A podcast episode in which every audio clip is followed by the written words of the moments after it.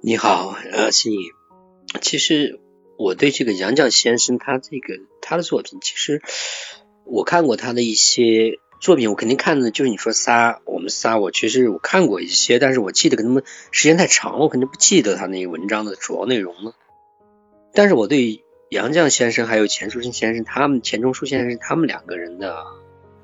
我觉得他们挺是他们可能。并不是说他们活得简单，是因为他们活到那另一个领域去了。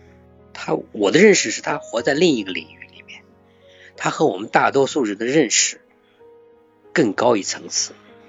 我们是可能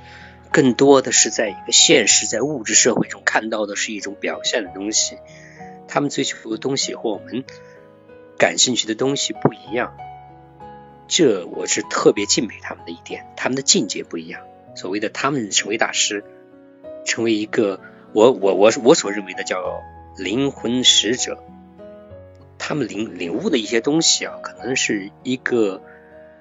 我们这个人类领悟的东西不一样的东西，而且他们跟他们就是确实也有，我相信可能是也是随着时间的变化，他们在不断的升华的一个过程。我相信他在他们年轻的时候，在他们那个朝气蓬勃的时候。可能他们也有些东西物质在前，也有一些所谓的凡是这个凡间的一些烦恼吧。可能随着时间的变化，随着经历的丰富，随着他们对这个事态的不断的一个起伏，人生的不断的起伏中，可能他们的感情升华了，他们对这个事物的认识深化深刻了，应该是。呃，所以他们两个人，当然了，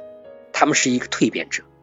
很多人，我我不认为年龄大了就一定就能够做到像他们那样。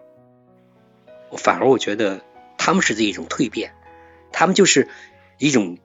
精华，叫叫升华吧。他们把他们自己的认识、对这个世界的认识、对这个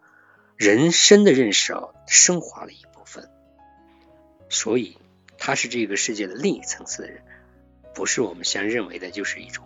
可能很多人也随着年龄的增加，他们也对这个世界、对这个自我的认识，可能也有一个过程，也也会有一部分的深刻的